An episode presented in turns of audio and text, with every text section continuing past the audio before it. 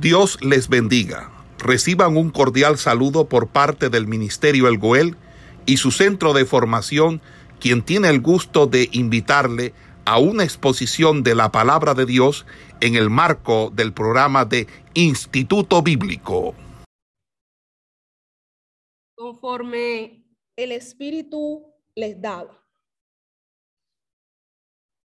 Mirando este, estos versículos o estos primeros versículos de el capítulo 2 de Hechos, nosotros podemos analizar lo siguiente, y es que en horas de la mañana, en día de Pentecostés, la gente comenzó a escuchar un sonido muy fuerte, un viento que soplaba desde los cielos. Y era algo o un aspecto muy importante en la venida del Espíritu Santo y en lo que iba a acontecer en ese día de Pentecostés. Entonces, mire esto. Tal como fueron instruidos o como les dijo Jesús a sus discípulos, que debían de quedarse allí en Jerusalén, precisamente esperando el derramamiento del Espíritu Santo, que fue una manifestación que cuando ocurrió sorprendió absolutamente a todos.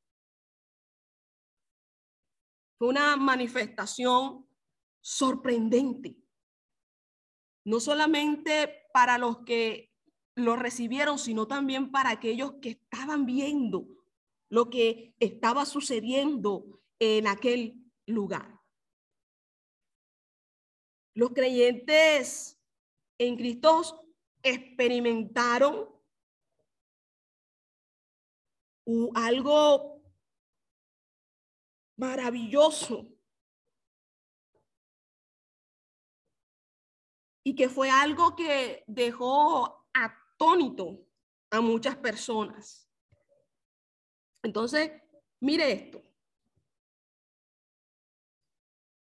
Hablábamos de que un viento recio, viento fuerte, ¿verdad? soplaba.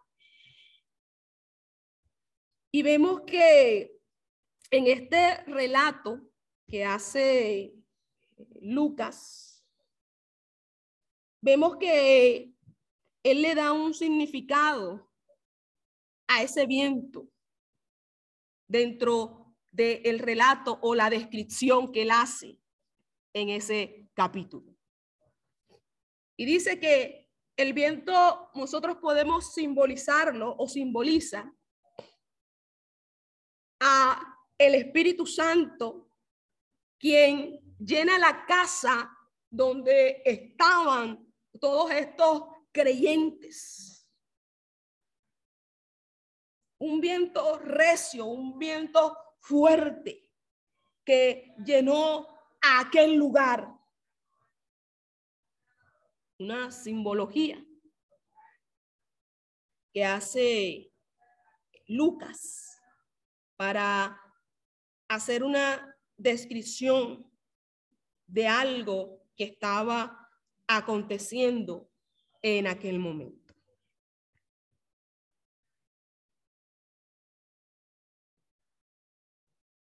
Un acontecimiento sobrenatural, algo inimaginable, lo que estaba pasando allí, lo que sucedió allí.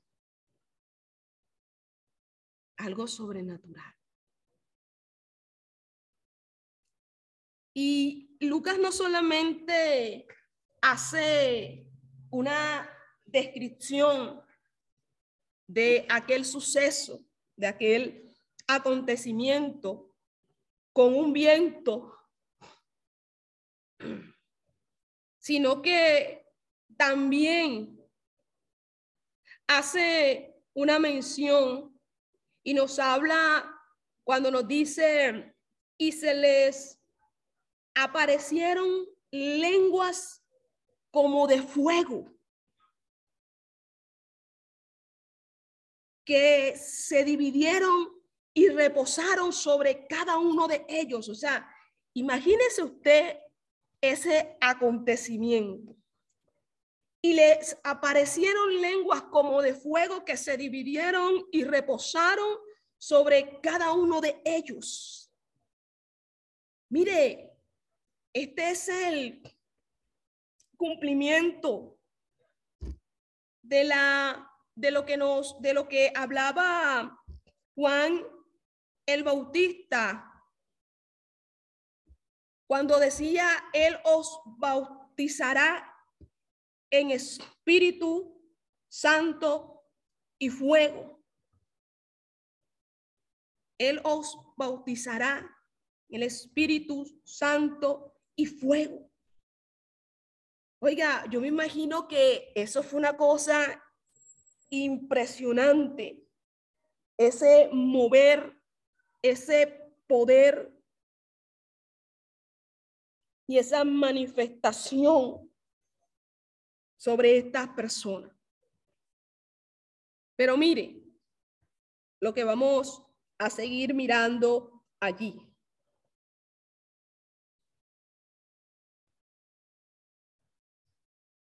Nosotros podemos analizar, así como eh, Lucas hace una descripción de aquel, de aquel momento, no solamente con el viento, sino también eh, habla de, del fuego, hablando de lenguas como de fuego, y que si nosotros nos vamos a la Biblia, nosotros podemos mirar algo que es muy interesante y es que muy a menudo en el Antiguo Testamento usted se da cuenta que el fuego era simbólico o simbolizaba la presencia de Dios.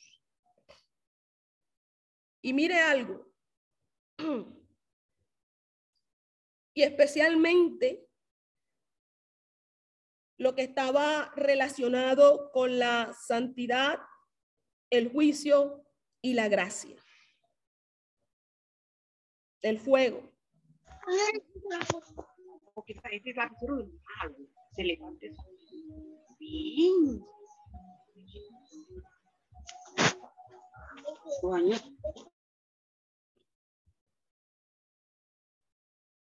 Bueno, mire, les hablaba eh, con respecto a la descripción que Lucas eh, hacía de este acontecimiento de el derramamiento del Espíritu Santo, hablando de que él hablaba del viento, eh, hablábamos de que él también hace una descripción del fuego como lenguas como de fuego, y yo les estaba haciendo una eh, una asociación o digamos una referencia, mejor dicho, una referencia de, eh, de cómo el fuego simbolizaba eh, la presencia de Dios y les iba a, a dar algunos ejemplos donde nosotros nos encontramos esta simbología.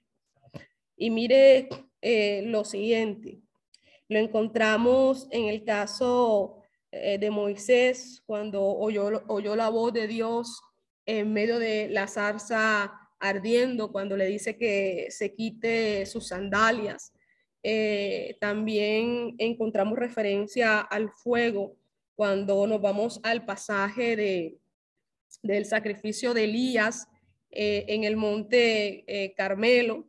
También encontramos referencia del fuego eh, cuando nos habla de el pasaje de que Elías fue llevado en un, carro eh, de fuego al cielo. O sea, hay eh, referencias de, de esta palabra que hacen una simbología a la presencia de Dios y que ubicándonos nosotros en el capítulo 2 de Hechos, Lucas también utiliza esta descripción para hablar de la presencia de Dios en medio de este derramamiento del Espíritu Santo. Entonces, mire esto. Hace una descripción del viento, hace una descripción del fuego, pero él también hace una descripción de las lenguas, porque él dice, fueron todos llenos de el Espíritu Santo y comenzaron a hablar en otras lenguas según el Espíritu les daba capacidad. ¿Ve? Y comenzaron a hablar en otras lenguas según el Espíritu le daba capacidad. Mire eso. Y, esto es algo eh, muy importante, este acontecimiento que pasó allí con el derramamiento de el Espíritu Santo, porque después que ellos fueron llenos, ya ellos no volvieron a ser los mismos que fueron antes. Y un ejemplo palpable y que resalta en este capítulo 2, después de este, de este derramamiento o de esta llenura del Espíritu Santo, es el apóstol Pedro, que de hecho es uno de los que más resaltan eh, en este capítulo 2.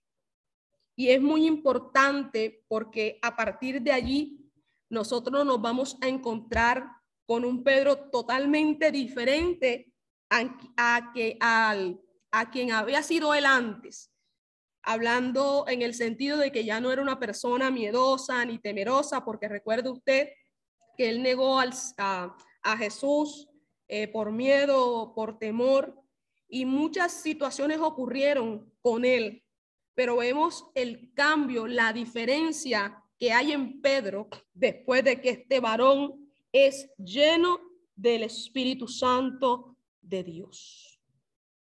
Entonces, mire esto. Después Pedro es capaz de dirigirse al Sanedrín.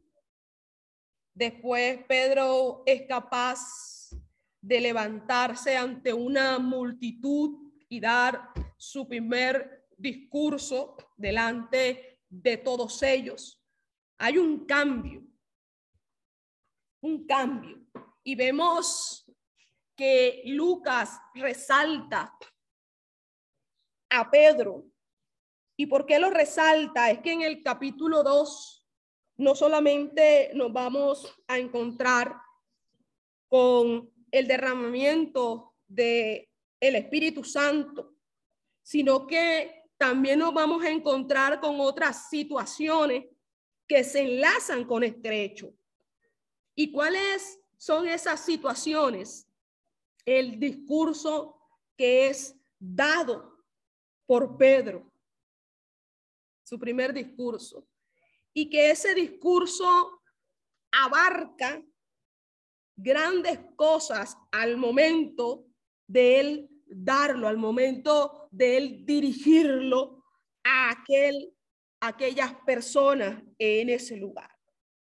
Y por eso vamos a analizar todo lo que sucedió a partir de ese derramamiento de el Espíritu Santo. Eh, ¿Sí me han escuchado hasta el momento? Amén. Amén. Ok. Listo. Entonces, mire, mire lo siguiente. Nosotros, o el cristiano, que es lleno con el Espíritu. llega a ser un portavoz no solamente de el evangelio de Cristo, sino también un portavoz de su palabra. Sí, mire esto. Lucas hace mención de que ellos comenzaron a hablar en otras lenguas, ¿verdad? Según el Espíritu les daba. La palabra lengua es equivalente al concepto lenguaje hablado. Mire esto. La palabra lengua es equivalente al concepto lenguaje hablado. Y esto nosotros lo podemos notar en el comentario que hace Lucas cuando dice, cada uno les, se les oía hablar en su propia lengua. Mire esto. A cada uno se les oía hablar en su propia lengua. Aquí, mire, con este acontecimiento o con esto que pasó allí, nosotros podemos ver el pleno cumplimiento de la promesa que Jesús hizo a los apóstoles.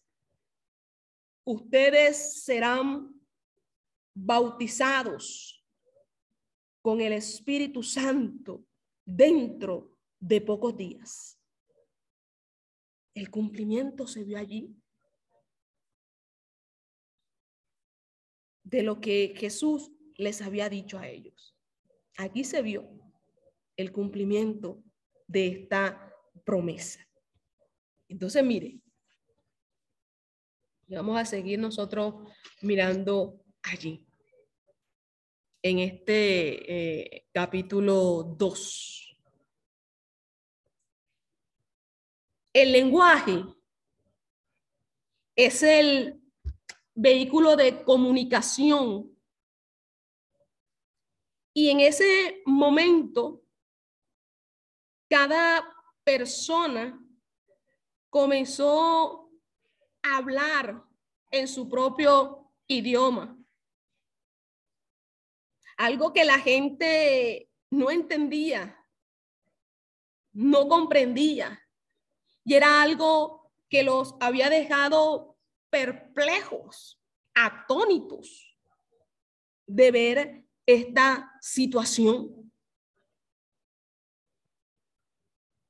Imagínense ustedes que cuando los extranjeros que residían en Jerusalén escuchaban el idioma que aprendieron en los países donde ellos nacieron y crecieron, eso era algo que los dejaba completamente asombrados. Al escuchar ellos que estaban hablando en esos idiomas. Explíqueme si eso no era algo sobrenatural, inimaginable ante los ojos, ante los oídos de aquellos que podían o que estaban observando y escuchando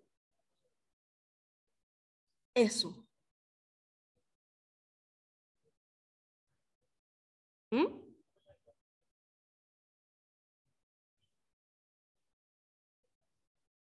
el Espíritu Santo.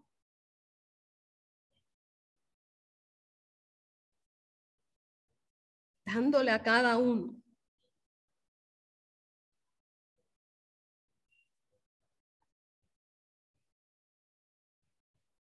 al hablar los creyentes estaban mostrando que estaban alabando a Dios en todos esos idiomas, dialectos que cada uno de ellos podían tener allí, estaban alabando a Dios.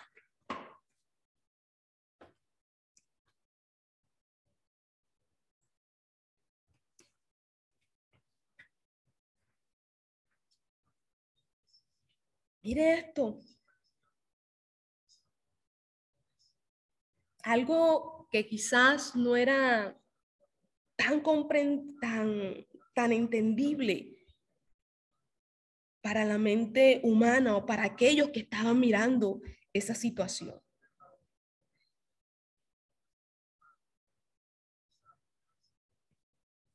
Entonces, mire esto. Que nosotros podemos observar aquí.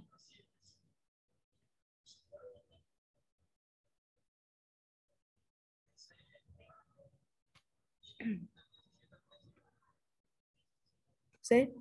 Mire, mire, los, eh, mire, lo, mire lo siguiente que nosotros vamos a mirar aquí. ¿Y qué pasaba o qué pasó con las personas que estaban observando allí? Dice el relato que muchos se burlaron, se burlaron, se burlaban diciendo que estaban llenos de vino, o sea, que estaban, en palabras más castizas, eh, borrachos. Se estaban burlando de ese momento y de aquellos que estaban allí. Entonces, mire esto. Lucas resume su relato diciendo que estaban atónitos, ¿ok? Pero también dice que estaban perplejos, porque es que no podían explicarse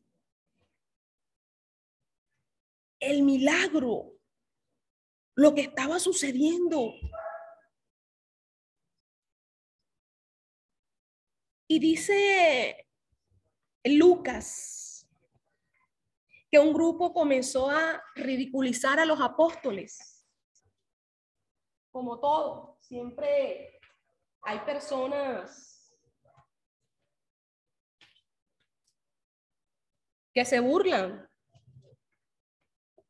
de las manifestaciones de Dios, que creen que son un chiste, que creen que son una burla y se ríen de ello. Este no fue la excepción.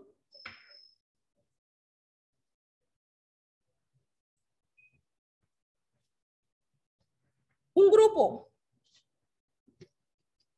comenzaron a ridiculizar, a burlarse. Y mire esto, los burladores decían que ellos estaban llenos de, vino, estaban, eh, como les decía ahorita, eh, borrachos. Embriagados. embriagados, sí, sí, también. Exacto. estaban eh, tomados y por eso era que, que, estaba pasando todo eso y que estaban hablando eh, en diferentes lenguas y que todo eso estaba pasando no por una manifestación divina, no por la presencia de Dios, sino que eran efectos del vino. Como siempre, personas incrédulas, personas que aunque están viendo el mover de Dios, que están viendo el poder de Dios, que están viendo la manifestación de Dios, no creen y lo que hacen es burlarse y atacar las cosas de Dios. Y eso fue lo que pasó en esta situación. Un grupo comenzó a burlarse. Comienzan a atacar a Pedro, a los, a los apóstoles, todos los que estaban ahí en el, en el aposento, comenzaron a atacarlos. ¿Buscando qué? Ridiculizarlos. Tratando qué? De opacar. Tratando qué? De distraer a las demás personas de lo que estaban viendo, de lo que estaba ocurriendo en aquel lugar. Pero mire esto. Mire esto. Pero Pedro no se quedó callado ante aquellas burlas que estaban haciendo. Pedro refuta sus acusaciones llamando o llamando la, llamando la atención, diciéndole, hombre, pero ¿cómo vamos a estar nosotros em, eh, embriagados, llenos de vino, si son solamente las nueve de la mañana? O sea, es muy temprano. ¿Cómo, cómo van a decir ustedes eh, esas cosas o nos están acusando a nosotros de esas cosas? Entonces, mire pero lo que a mí más me llama la atención en medio de toda esta situación que se estaba moviendo allí y que precisamente Lucas centra su atención es en el sermón de Pedro. En el sermón de Pedro. El sermón que predica en aquella mañana. Ahí es donde Lucas centra su atención en esa predicación que da Pedro en aquella mañana. Porque es que mire, Pedro comienza explicando el acontecimiento mismo, o sea, lo que estaba pasando, o sea, lo que sucedió allí. Y cita eh, lo que dice el profeta Joel.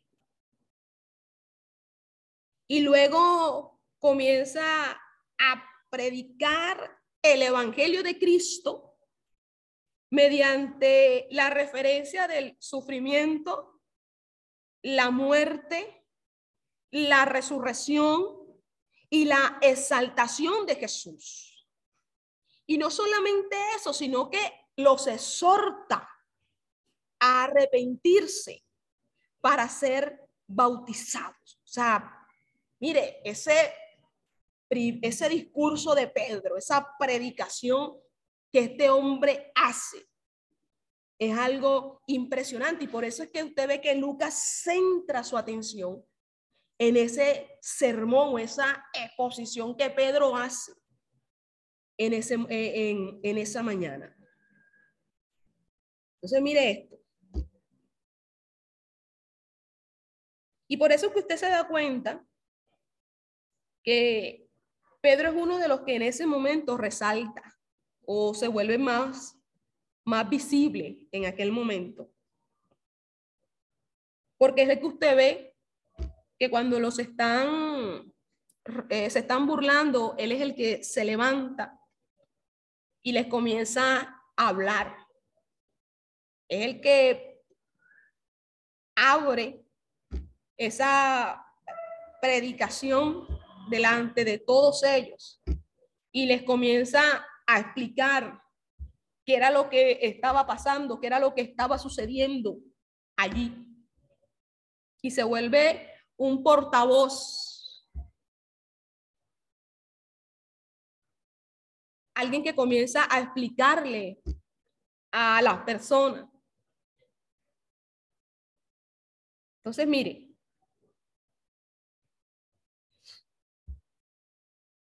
alguien que se pone de pie. Y ya no era el mismo Pedro de antes, por eso es que le digo, ya era un Pedro completamente diferente, ya estaba lleno del Espíritu Santo. Y ya las cosas eran completamente diferentes a como él era antes. Ya era capaz de ponerse en pie como lo hizo, delante de una multitud y hacer defensa del Evangelio de Cristo. Y era una persona con plena confianza, una persona con seguridad, una persona con el arrojo, la valentía de dirigirse a todos ellos. Alguien que se podía poner en pie. Alguien que pudo explicar y dar el significado del hecho de Pentecostés. Pues le tocó explicarle a todos ellos qué era lo que había pasado para que dejaran de estar burlando, si pudieran entender qué era lo que realmente estaba sucediendo allí.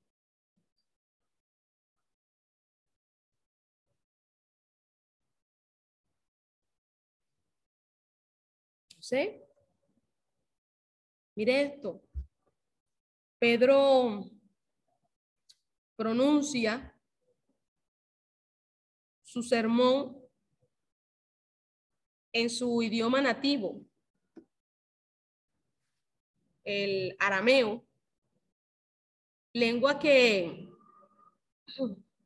la gran mayoría de las personas, de la gente que estaban allí reunidas, entendía. Y eso nosotros lo podemos deducir porque en la conclusión o de su sermón, dice que la gente reaccionó compungida, quiere decir que la gente, él le habló en un idioma que todos los que estaban ahí le entendieron.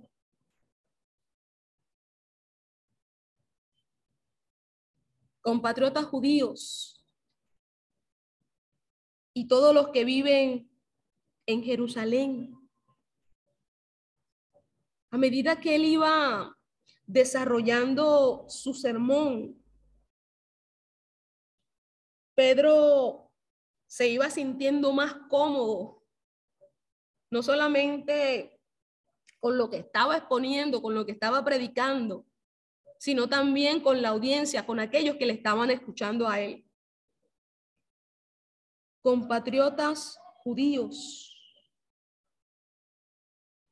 varones israelitas.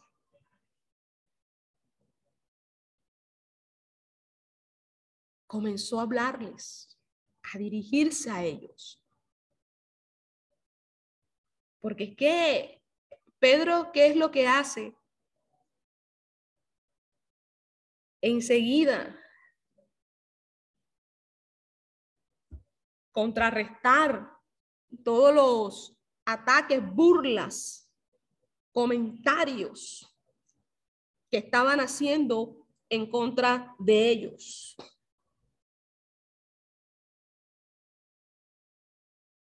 Y Pedro comienza su sermón citando pasajes del Antiguo Testamento. Pone en práctica todo lo que Jesús les había enseñado. Primero, citando las escrituras y luego mostrando su cumplimiento y aplicación. Como les decía ahorita, él cita al profeta Joel quien habló acerca del derramamiento del Espíritu Santo y les explica que la profecía ha sido cumplida. ¿Mm? Él lo que hace es ejemplificar el cumplimiento de la profecía de Joel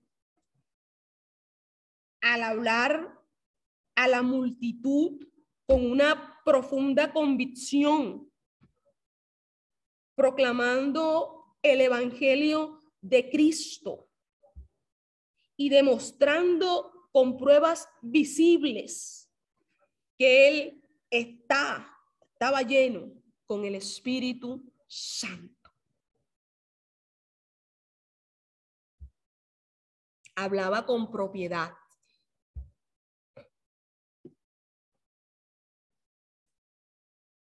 Entonces, mire, mire todo esto.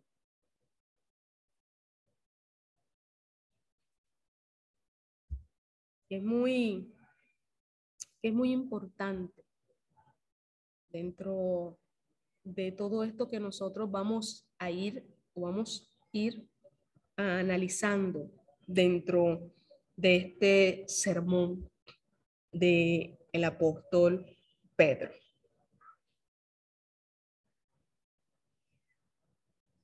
Entonces, mire, la orden que Jesús le dio a los apóstoles fue de, de comenzar en predicar ahí en, en Jerusalén. Y después fue que ellos comenzaron a predicar las buenas nuevas en Samaria, en Cesarea y en otros lugares también. Y en cada uno de estos lugares donde ellos iban y predicaban la palabra, se derramaba o era derramado el Espíritu Santo.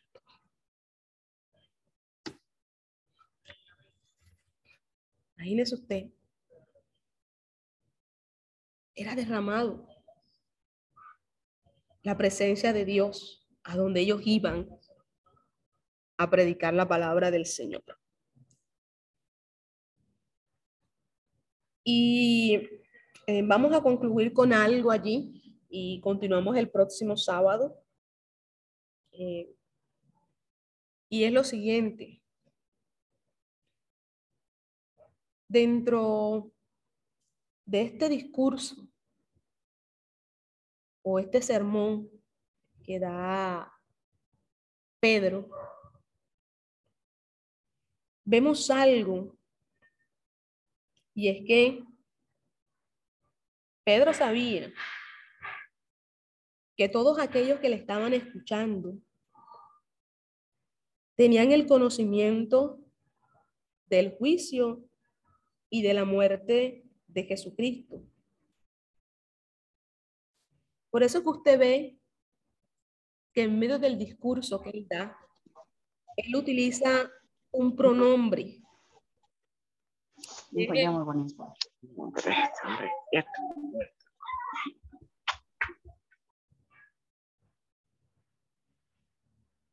Ok.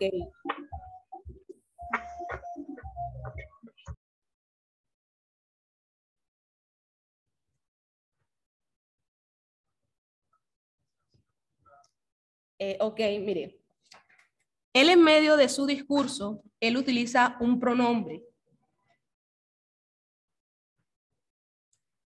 Y es el pronombre usted. Ustedes, ustedes. El pronombre ustedes. Para hacer que todos ellos que le estaban escuchando sintieran la responsabilidad que tenían por la crucifixión de Jesús. Y eso es algo que en medio de la predicación que Pedro hace, les deja claro a todos ellos. Ustedes ustedes tienen eh, responsabilidad, ustedes participaron también de la crucifixión de Jesús.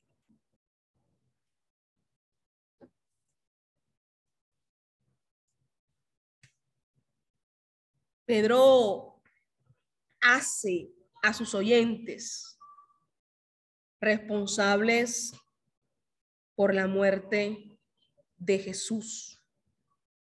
Porque ellos no podían echarle eh, la culpa a los romanos, ellos no podían simplemente lavarse las manos y hacer como si no hubiese pasado nada, porque ellos también tenían responsabilidad de esa situación que aconteció. Y por eso es que usted ve que en medio de ese sermón, Pedro es muy claro y les hace ver a ellos que también son responsables de la muerte de Jesús. Que no se podían exonerar de la culpa, que no podían pasársela a los romanos a decir, no, ellos fueron los que lo hicieron, nosotros no hicimos nada, no sabíamos nada, no, Señor. Y Pedro en su sermón se los hace ver.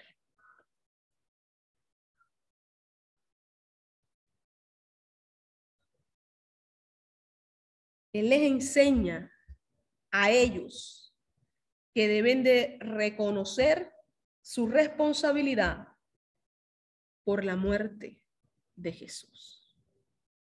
Eso es algo que él en medio del sermón, en medio de la prédica que él les está dando, ese discurso que él está haciendo ante esa multitud, se los hace reconocer la responsabilidad que ellos tuvieron allí. Pero entonces Esperamos que este estudio haya sido de bendición para su vida y ministerio. A Dios sea la gloria. Este es el Ministerio El Goel, vidas transformadas para cumplir el propósito de Dios.